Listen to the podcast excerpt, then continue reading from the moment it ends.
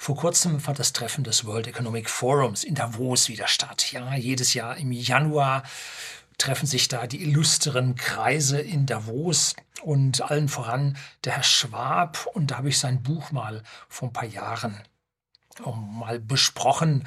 Uh, war das ein Buch? Ja, also. Äh,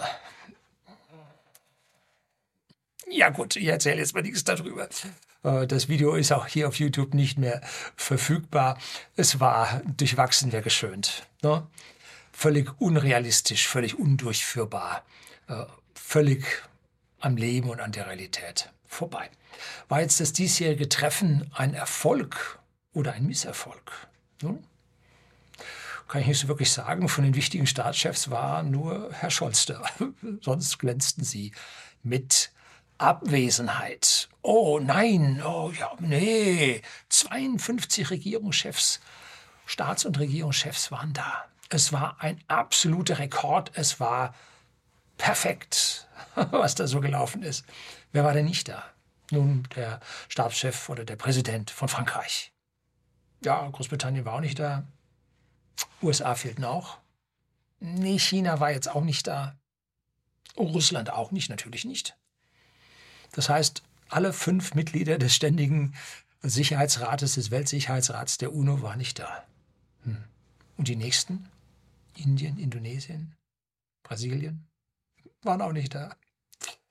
Gut, die der Titel der diesjährigen Veranstaltung lautete Cooperation in a Fragmented World, also Kooperation in einer fragmentierten Welt. Und darum soll es heute gehen. Ich ziehe mal die Gedanken ein bisschen weiter, wie Sie das von mir wissen, und ich gehe da nicht so direkt auf die Vordergründigkeiten ein. Nein, hier geht es um deutlich mehr. So, jetzt bleiben Sie dran, jetzt kommt das Intro.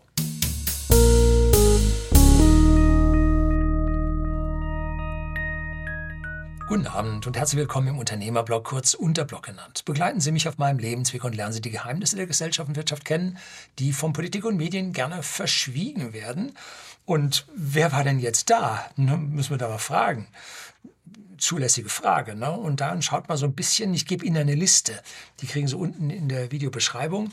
Da steht drin, wer alles da war, wer da offiziell äh, gelistet war im PDF-File. Es sind aber nicht alle, die da draufstehen, dann tatsächlich gekommen und es sind wohl ein paar gekommen, die nicht draufstehen. Gut. So, und wer war denn da? Ja, Frau von der Leyen von der EU war da.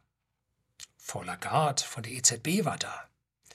Antonio Guterres war da. Das ist der UNO-General, äh, Generalsekretär, so heißt er. Ne? Dann Jens Stoltenberg, Chef der NATO, war da. Und Tedros Adhanom, den musste ich erst mal googeln, wer das ist. Der war auch da. Nun, wer ist das? Das ist der Chef der WHO.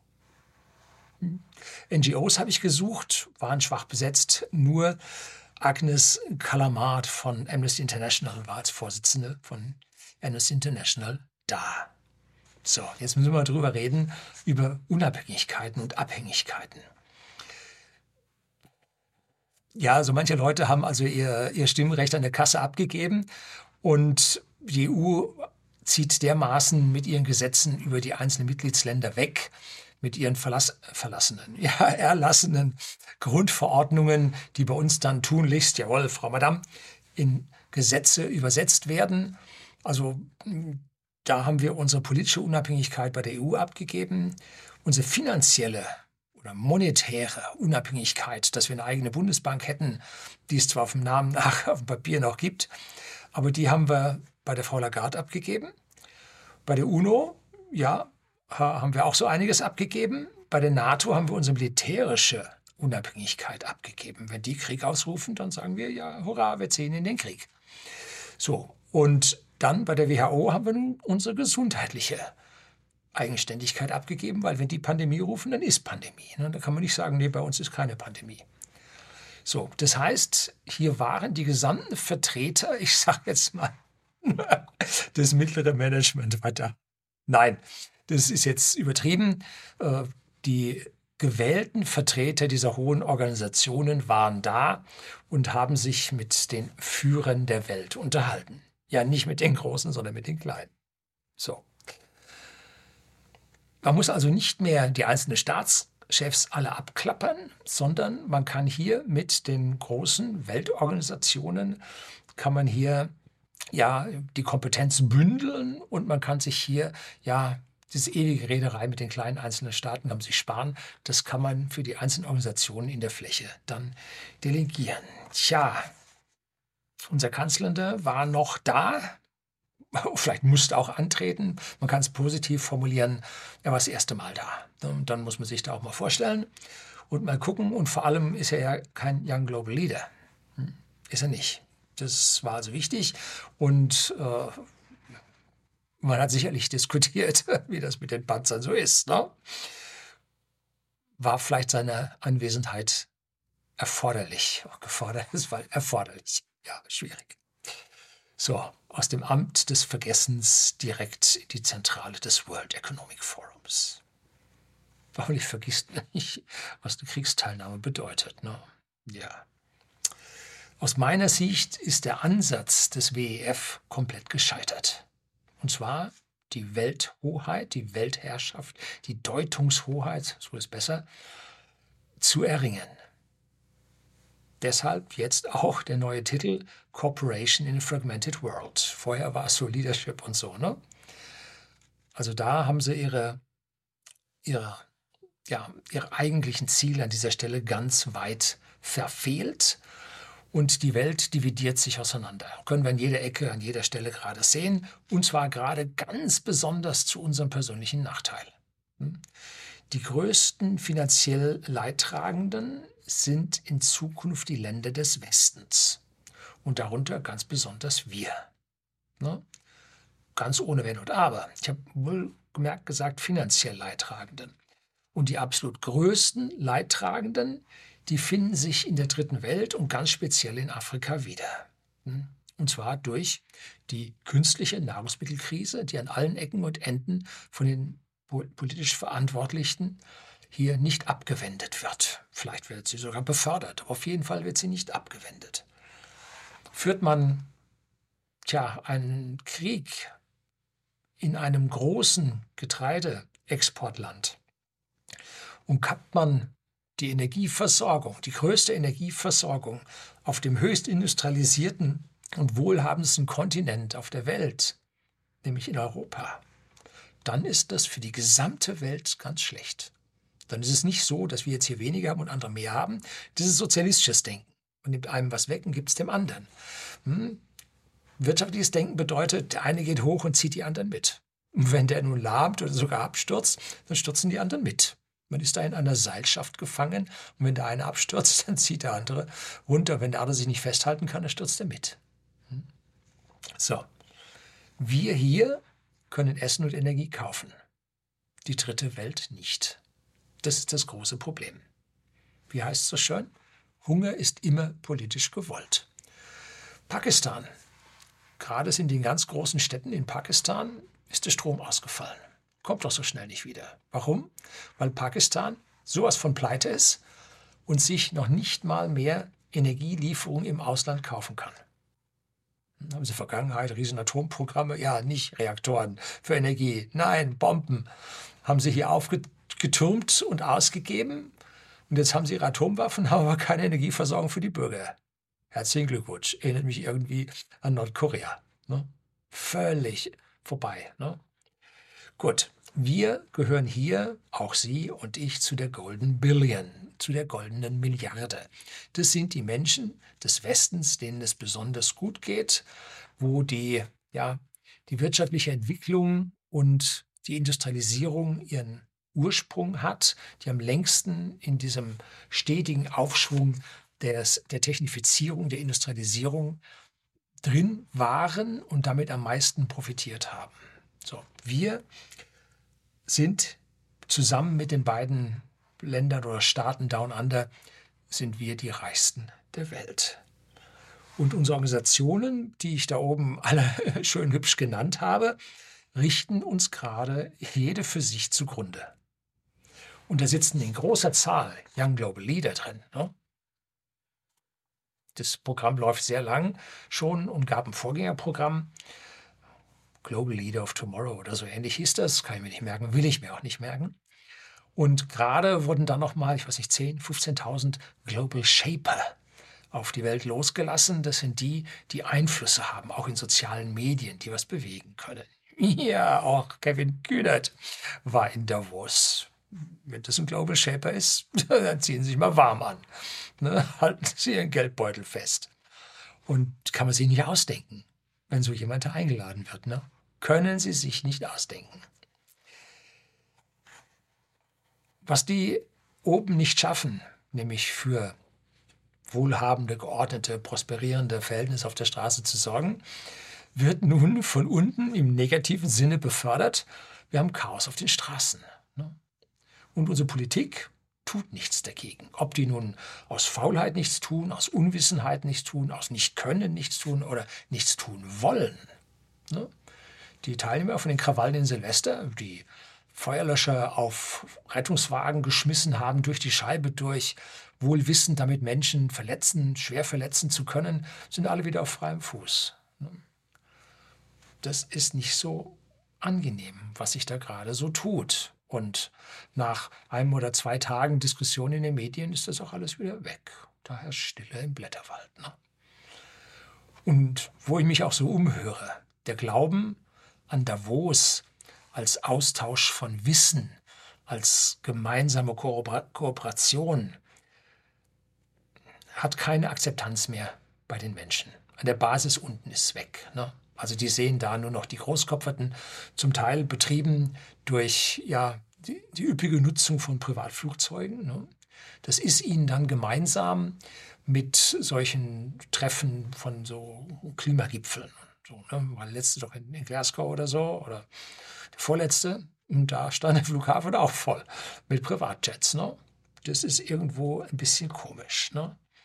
Und das hat jetzt auch die Basis von den GrünInnen hier ja, schwer belastet, dass die also da auch nicht mehr unbedingt daran glauben. Und was die Bürger nun noch lernen müssen, ist, dass diese Leute, von den Young Global Leaders und den, äh, wie heißen sie, den Global Shapern, dass die längst alle installiert sind. Die sitzen schon da und treiben ihr Unwesen oder Wesen oder eben nicht oder was auch immer. Ne? Und da fiel zum Beispiel Kanada sehr unangenehm auf, die 50 Prozent dieser Kandidaten in ihrem Kabinett, in ihrer Regierung mit drin haben. Und wie die sich in den letzten Jahren aufgeführt haben, das war schon besonders, um es mal vorsichtig auszudrücken. Ein guter Bekannter von mir lebt in Kanada. Was der erzählt hat, ja, schlimm. Und interessant ist, dass sich jetzt, glaube, ich war zumindest mal Alberta, hat sich also gegen die Zentralregierung aufgelehnt und hat gesagt, wenn ihr die, was war das, glaube ich, irgendwie so, so Stickstoffbelastung äh, des Bodens, wenn ihr da solche Leute aus der Zentrale schickt, äh, die bei uns messen sollen, die sperren wir ein. Die haben keinen Zutritt auf unsere Farmen, auf unsere Gelände. Ne? Also da herrscht auch in Kanada äh, großer Streit. Hm, Neuseeland gerade im großen Umbruch begriffen. Auch da hat äh, die Dame heftig zerbröselt. Unser, äh, ja, unser Finanzminister, auch hier Young Global Leader, schaut gar nicht gut aus. Der Präsident in Frankreich hat mächtig zurückrudern müssen. Hm, ja, in Großbritannien gab es einen kurzen Wechsel und jetzt wieder hin. Das ist also auch ein Vertreter äh, aus diesem Kreise. Da ist es also wirklich interessant und die Menschen haben es noch nicht begriffen, was da gerade am Laufen ist. Ne? Die Welt teilt sich. Der Westen mit dem Hegemon USA und mit den durch die USA dominierten Organisationen wie den Internationalen Währungsfonds, International Monetary Fund und die World Bank, also Weltbank. Die sind also ganz klar US defini äh, definiert, dominiert. Und auf der anderen Seite stehen nun die BRICS-Staaten, also Brasilien, Russland, äh, Indien, China und Südafrika. Jetzt habe ich bei I habe ich gestockt, äh, weil Indonesien noch nicht dabei. Indien ist schon dabei. Ne? So. Interessant, in diesem Bereich. Russland ist mit dabei und äh, der Staatspräsident von Russland ist hurtig bei den Treffen mit dabei. Und es gibt da auch überhaupt keine äh, ja, Sanktionen in irgendeiner Art und Weise. Also da ist Business as usual. Und man baut sogar jetzt eine neue Gaspipeline von dem Jamal. Gasfeld, was früher uns beliefert hat, über die Mongolei nach China rein. Und die Chinesen, glauben Sie mir, die schaffen das. Und zwar 2024 soll die Pipeline fertig werden. Dann war es das mit dem Gas wirklich für uns. Das heißt immer, ja, wenn Gas nicht gefördert wird, dann frieren die Quellen ein und so weiter. Was macht man dann? Nun, man fördert trotzdem und fackelt das Zeug ab. Momentan geht da also alles das, was wir bei uns verbrannt hätten. Nein, man muss die nur knapp laufen lassen, wird da verbrannt und das CO2 in die Umwelt abgegeben. Wenn dann die Pipeline wieder läuft, dann dreht man wieder auf und dann geht das ganze Gas nach China und dann hat sich die Weltordnung verändert und zwar granatenmäßig. Sanktionen gab es nur vom Westen, von gar nicht mal so vielen Ländern. Und der Rest der Welt macht Business as usual immer weiter. Und wir persönlich hier habe ich mal in einem Video ums Auswandern, wo ich das Medianvermögen, also das wirklich mittlere Vermögen, 50 Prozent haben weniger, 50 Prozent haben mehr, diese Medianvermögen habe ich mal für die verschiedenen Staaten der Welt äh, aufgezeigt. Und da hat man gesehen, dass die höchsten Medianvermögen in dieser westlichen Welt, in der Golden Billion drin sind. Ja, wenn da das Einkommen nicht so hoch wäre, würde es nicht Golden Billion heißen. Und da verlieren wir jetzt auch am meisten. Also da geht es rapide bergab. Und wer jetzt glaubt, wir werden in Europa mit dem US-LNG, was da zu uns momentan sehr spärlich daherkleckert, und unseren Fabrikationsschiffen, die wir jetzt mal für ein paar Jahre da aufgestellt haben, ich glaube monatlich 100.000 Miete, irgendwie so war das. Oder was täglich 100.000? Könnte auch sein. Ist wahrscheinlicher. Also was wir da jetzt haben, dass uns das jetzt retten würde, äh, nun, der sieht die Problematik nicht so ganz. Die USA, die Zentralregierung um Herrn Biden, hat ein Verbot ausgesprochen, weitere Shale-Gasfelder anzubohren und auszubeuten. Und die großen Felder, die in Texas gerade ja, die großen Fördermengen bringen, die sind gerade gehen ins Maximum und gehen jetzt in die Horizontale und die etwas älteren Shellgas gehen schon wieder runter, sodass wir in zwei, drei, spätestens vier Jahren in den USA einen verringerten Output an diesem Gas sehen werden. Dann wird die USA auch wieder auf einen Exportbann gehen. Wie früher war der Export von Öl aus USA komplett verboten. Der wurde dann erst, ich glaube unter Bush oder so, wurde er wieder eröffnet, weil da die Ölkonzerne doch etwas mehr, entschuldigen Sie, Gier hatten. Ne? So, und da hat jetzt die Biden-Administration hat ja auch die strategischen Ölreserven massiv abgebaut und auf den Markt geflutet, um einfach diese ansteigenden Preise an der Zapfsäule zu reduzieren vor seinen Wahlen. Wie weit sie jetzt diese strategische Ölreserve schon wieder hochgezogen haben, weiß ich nicht. Vielleicht kann es einer hier unter die in die Beschreibung unten links auf die strategische Ölreserve der USA mal ja, hinposten. Ne? Es gibt da über diese Ölfelder einen interessanten Beitrag. Äh, da gab es eine Tagung Rettet unsere Industrie von Tichy aus, Roland Tichy aus, gestartet. Und da gebe ich Ihnen unten den Link genau auf diesen Vortrag über unsere zukünftige Energieversorgung von Professor Fahrenholz. Da können Sie dann genau in den Vortrag hinspringen da sehen Sie das dann mit dem Gas. Interessante Geschichte. So, China ist jetzt ja nicht dadurch berühmt, oder sagen wir, der Staatschef von China ist jetzt nicht so sehr berühmt dafür, dass er in der Welt umherfährt. Und nach Davos ist er, glaube ich, noch nie gewesen, also sein Vorgänger, glaube ich, nicht. Und äh, Xi, also Xi Jinping oder so, kann man den Namen schlecht merken, der hat im letzten Jahr oder in den letzten Jahren zwei Länder besucht, völlig außer der Reihe und das bei Zero Covid, um wirklich eine sehr, sehr bedeutende äh, Aktion, die er da getroffen hat mit zwei Ländern. Und nach Saudi-Arabien ist er wegen des Öls gefahren oder geflogen. Und nach Kasachstan wegen dem Uran für seine Reaktoren. Ne? Also China weiß genau an dieser Stelle, was sie tun. Um jetzt hier diese Fragmented World vom World Economic Forum wieder ein bisschen zu zeigen, dass wir also lange nicht auf diesem Weg sind, wie das WEF das sieht. Und äh, Klaus Schwab ist ja nun ein Protégé vom Henry Kissinger und der hat die Trilaterale Kommission und die Transatlantiker mit befördert und so. Um, dass da also diese Geschichte ja ins Stoppen gekommen ist und in eine ganz, ganz andere Richtung fährt, als sich das alle vorgestellt haben. Das zeigen jetzt so einige Indizien, auf die ich hier auch schon mal angesprochen hatte in vorherigen Videos. Und zwar hat China die Asiatische Infrastruktur Investment Bank gegründet. Das ist ein direkter Konkurrent zur Weltbank, wo jetzt nicht nach Interessenslage des Westens, des Hegemons USA investiert wird, sondern nein, nach asiatischen Gedanken dass Asien sich an dieser Stelle jetzt hier selber hilft. Und die sind mittlerweile stark genug vom BIP geworden, dass die sich das an der Stelle leisten können. Und gebe ich Ihnen auch einen Link unten auf die Asiatische Infrastrukturinvestment, AIIB. Dann gibt es, gab es in der Vergangenheit schon, ich glaube, es war schon 2009 oder so, irgendwo da um die Ecke, also schon deutlich über zehn Jahre her, fast 20 Jahre her, die Chiang Mai-Initiative, CMI, und die stellt das Gegengewicht zum International Monetary Fund, also zum oh, Internationalen Währungsfonds. So heißt er. Ich lese bloß immer äh, englischsprachige Literatur, da fällt mir der nicht so richtig ein. Und die erlauben jetzt Währungsswap-Vereinbarungen, wenn es also zu äh, Knappheiten an Auslandsdevisen in einzelnen Ländern kommt, äh, und zwar innerhalb der ASEAN. Länder. Das ist eine Freihandelszone in Asien.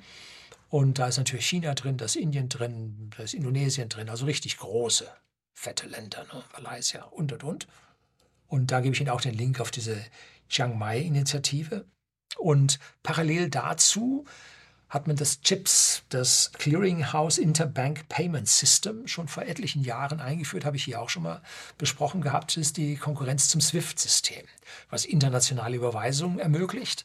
Und jetzt haben sich also die Asiaten damit und ganz besonders Russland, die vom SWIFT ausgeschlossen wurden, beflügeln jetzt dieses Chip-System, um hier diese äh, Zahlungen zu bringen, untereinander abwickeln zu können als Clearinghouse. Und dazu gibt es ja beim der Bank for International Settlement, der BIS in Basel, die äh, gibt äh, Sonderziehungsrechte darauf, Special Drawing Rights, die ja eine Mischwährung der einzelnen Weltwährungen darstellen. Und auch hier ist der Plan, beziehungsweise hat man sich jetzt in Konferenzen schon darauf geeinigt, ich glaube, ist noch nicht eingeführt, dass jetzt Öllieferungen von Saudi-Arabien nach China nicht mehr in Dollar abgerechnet werden. Das ist, das ist der Hammer. Ne? Das ist das Versagen der westlichen Welt. Kann man nicht anders sagen. Hier hat man seine Pläne, wahrscheinlich aus purer Gier, überzogen, dass man hier an der Stelle jetzt ja einen Konkurrenten auf den Plan gerufen hat, der die Sache jetzt für sich positiver gestalten wird. Ne? Und nicht mehr so sehr zugunsten von uns hier im Westen. Das ist eine Sache, die ist überhaupt nicht gut gelaufen. Russland wickelt darüber seine Rohstofflieferungen auch ab. Ne? Klar, wenn man SWIFT bei uns sperrt, machen die was anderes. Natürlich ist das im Vergleich zum SWIFT-System und zu BIS ist es alles natürlich noch klein. Aber wir kennen ja asiatische Wachstumszahlen. Ne? Die gehen exponentiell, die gehen steil. So. Besonders brisant war in den letzten Monaten, was man so las, über Länder, unabhängige Länder, die versuchen, in den Club der BRICS-Staaten reinzukommen. Iran wollte da, wurde diskutiert und Saudi-Arabien wurde diskutiert. Brasil, Brasilien ist schon drin, aber andere südamerikanische Länder dachten darüber nach oder denken darüber nach. Das zeigt, dass hier die Welt tatsächlich jetzt nicht fragmentiert, sondern sich spaltet. Und damit ist jetzt das Motto des diesjährigen WEF-Forums in a fragmented world, cooperation in a fragmented world, ist nicht treffend, sondern in a divided world wäre richtig in einer gespaltenen oder einer unterteilten Welt. Darum geht es ja eigentlich. Ne? So, kommen wir jetzt mal ein Stückchen weiter noch. Schauen wir uns die überkommene, überkommene, ist das schwer, also die überkommene Organisation der UN an. Da gibt es also einen Weltsicherheitsrat, einen ständigen Weltsicherheitsrat und dann äh, so, da sind Vetostimmen drin und das ist äh, Großbritannien als ehemalige Weltmacht, Frankreich als ehemalige große Kolonialmacht, plus China, plus Russland, plus USA. Und jeder von denen kann auf UNO-Resolutionen ein Veto einlegen. So, was machen Großbritannien und Frankreich dort? Ne? Indien hat in seinem Bruttoinlandsprodukt Großbritannien die ehemalige Kolonialmacht gerade überholt. 3,3 Billionen zu 3,1 Billionen. Frankreich mit 2,9 Billionen, gutes Stück schon hinten dran. Beide stagnieren und Indien geht steil. Ne? So, also der Weltsicherheitsrat muss verändert werden, wenn er weltweit eine weitere Bedeutung besitzen soll. Ne? Russland hat sich da nicht dran gehalten, die USA auch nicht. Hm. Ja, schauen wir in den Kosovo, ne? da gab es kein UNO-Mandat. So, also die UNO an dieser Stelle verliert mehr und mehr an Einfluss. So, die alten Organisationen aus meiner persönlichen Sicht sind völlig bürokratisch gelähmt und vom Westen dominiert und der Rest der Welt sagt, ja, nehmt uns mit oder wir machen was anderes. Nun, wir nehmen euch nicht mit, kommt ständig rein. Und schon machen sie was anderes. Wer hätte das gedacht, ne? dass es auch ohne andere geht? Ob sie dann gegen das dominierende China ihre Chance haben, jo, steht auf einem ganz anderen Blatt. Ne? Aber zuerst mal wissen sie genau, wo ihnen nichts Gutes blüht. Und deshalb drehen sie davon weg. Ne? Tja, der Westen befindet sich bereits in einer Rezession. Ganz tiefe Meinung von mir. So gut wie alle Länder im Westen haben durch die politischen Lockdowns hier ganz schwer gelitten und sind in der Rezession. Und dann haben sie auch noch Boykotte ausgesprochen. Und zwar nur der Westen, die paar Länder, ne? der Großteil der Länder auf der Welt nicht. Und haben sich damit von einer günstigen Rohstoff- und Energieversorgung abgekoppelt. Und das führt automatisch in die Rezession. Kannst du gar nichts machen. Ne? Weil du musst jetzt woanders einkaufen, da ist der, das Angebot knapp, die Preise steigen. So. Und auf einmal fehlt dir das Geld an anderer Stelle. Ganz, ganz einfach. Europa und der Euro machen an dieser Stelle den Abgang. Jetzt hat die EZB die Zinsen angefangen zu erhöhen und schon hat sich der Wechselkurs zum Dollar des Euros stabilisiert. Das Geld fließt nicht mehr ab. Aber jetzt droht auf der anderen Seite droht die Pleite der Rotweinländer und die Pleite der Zombie-Unternehmen. Jedes fünfte müsste eines sein. Und das wird uns dann in der EU schon dieses Jahr ganz schön zu schaffen machen. Ne? Das Institut der deutschen Wirtschaft aus Köln sagt, eine Schrumpfung unserer Volkswirtschaft hier in Deutschland um 0,75 Prozent für 2023 voraus. Die Bundesbank sagt 0,5 Prozent und das IFO-Institut sagt 0,1 Prozent. Das sind immer die Voraussagen fürs nächste Jahr. Passieren alle Mitte De Dezember, wo die Leute noch aufpassen. Doch mein Riecher sagt mir, das sind alles geschönte Zahlen. Da stimmt es nicht vorne und hinten, genauso wie die Inflation nicht stimmt.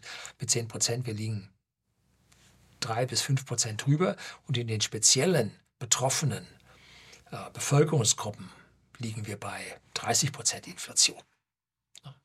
Die, die es sich nicht leisten können, wo zum Beispiel Energieausgaben ein Großteil des Monatseinkommens ausmachen. Liegen ja weit drüber.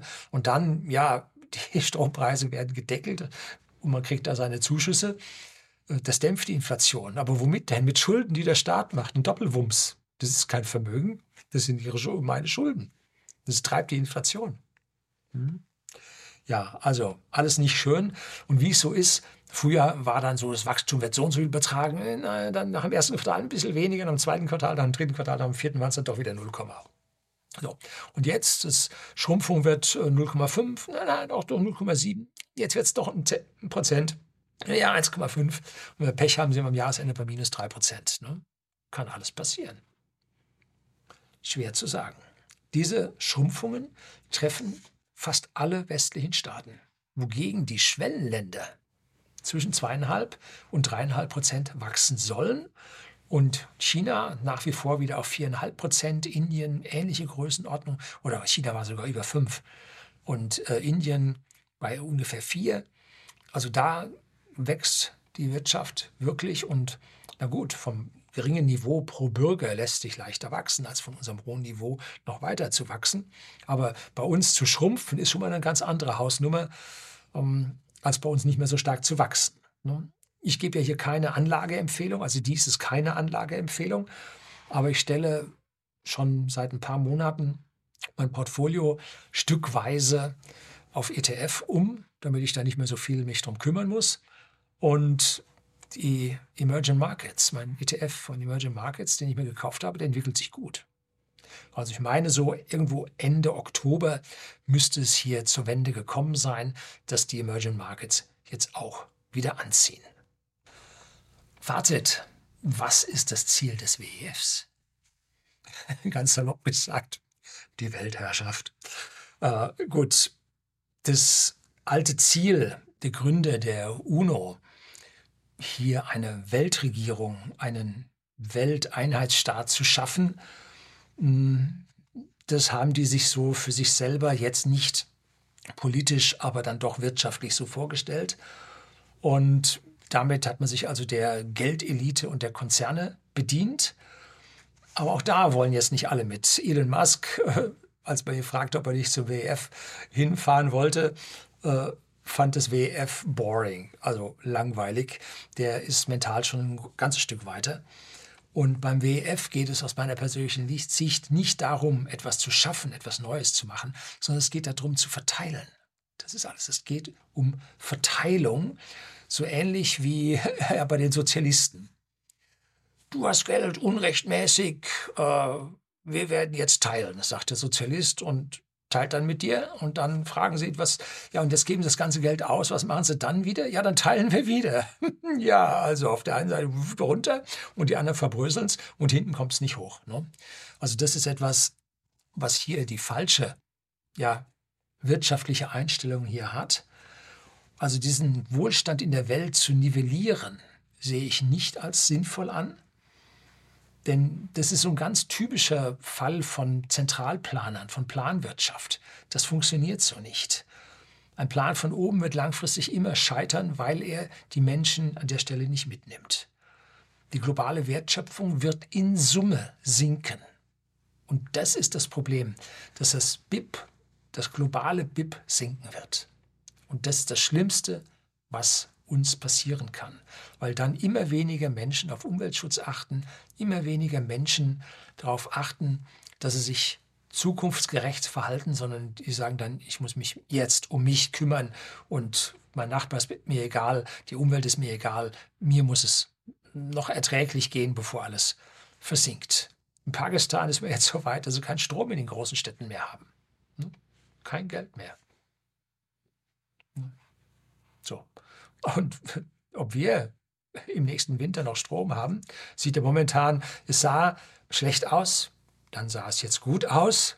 Jetzt gerade, wo wir in weiten Teilen Deutschlands eine geschlossene Schneedecke haben, wo es kalt ist, äh, schaut schon wieder schlechter aus, geht schon wieder runter. Schauen Sie nicht auf die Gasspeicherstände bei AXI von Deutschland, sondern schauen Sie auf Europa, weil das ist ein Verbundnetz und wer am meisten bezahlt, kriegt am meisten daraus. Das heißt, die werden sich alle hübsch gleichmäßig entsprechende finanziellen Möglichkeiten der einzelnen Länder, werden die sich leeren. Hm? Und weil bei uns noch so viel draufgesattelt wird an Abgaben, wird für uns das Gas am allerteuersten. Ob wir uns das dann auch leisten können, wissen wir nicht. Ne?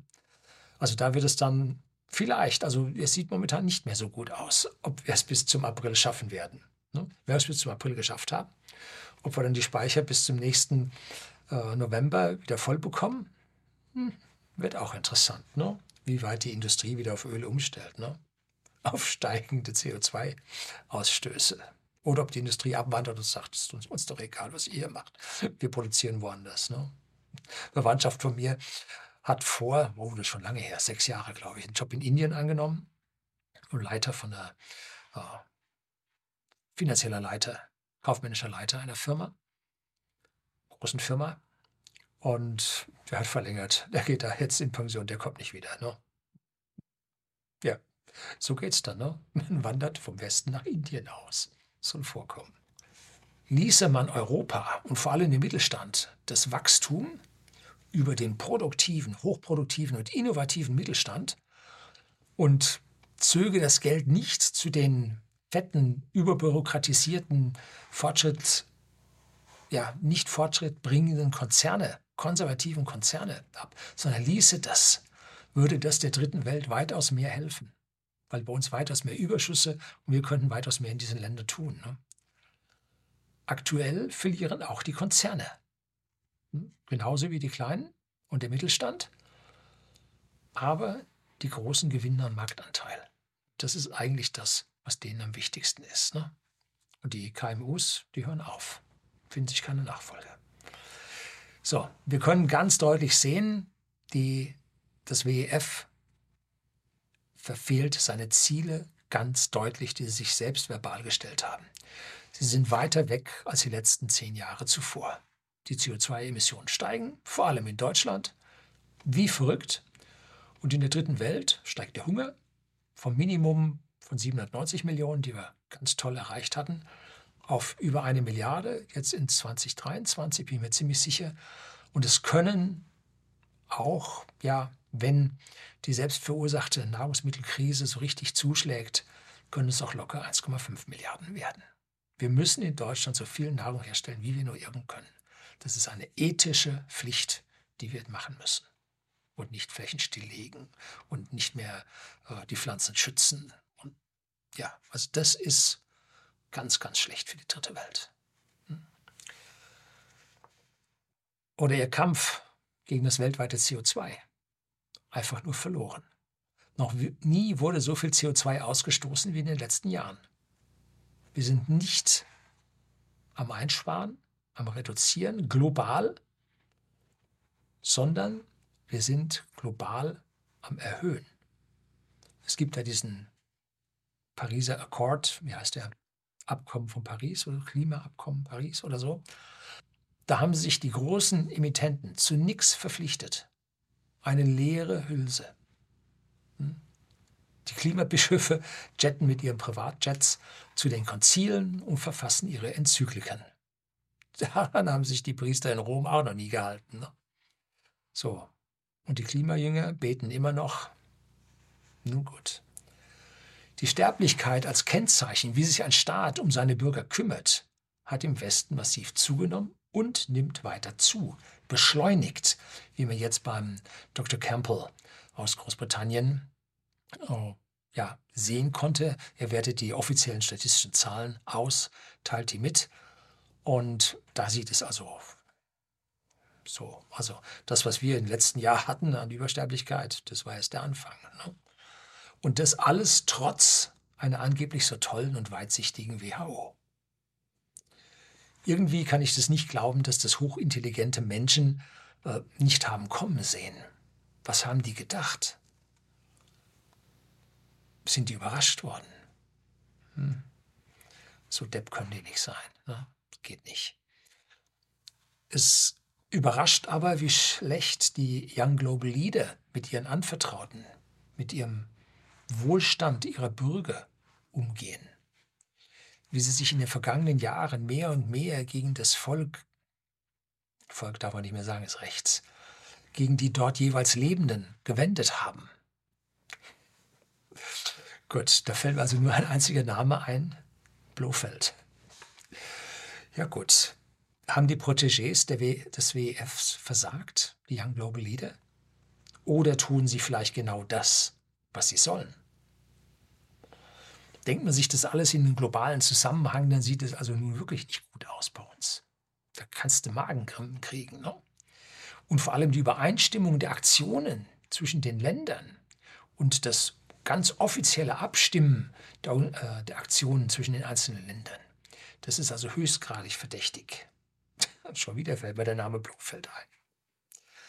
Tja, im Westen tobt die Abrissbirne, in Afrika zieht wieder der Hunger ein und irgendwie erscheint mir die Dystopie des Blade Runners angemessen. Ne?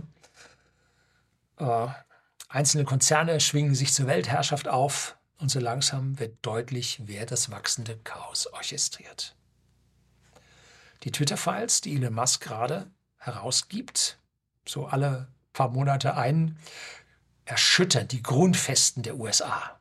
Da geht's ab. Das ist eine Katastrophe. Und in Deutschland psch, nichts zu hören von den Twitter-Files. Also unglaubliche Dinge haben sich da abgespielt. Das hat Wahlen beeinflusst. Ohne Twitter wäre Präsident Biden nicht Präsident. Das kann man heute mit sehr großer Sicherheit schon sagen. Erinnere mich irgendwie so an meinen Glückwunsch an den Herrn Trump zum Wahlausgang. Ne? Nun gut. Tja, der deutsche Michel schläft und wollen wir hoffen, dass bei ihm der Wecker nicht zu laut dann am entsprechenden Morgen klingelt. Das soll es heute gewesen sein. Herzlichen Dank fürs Zuschauen.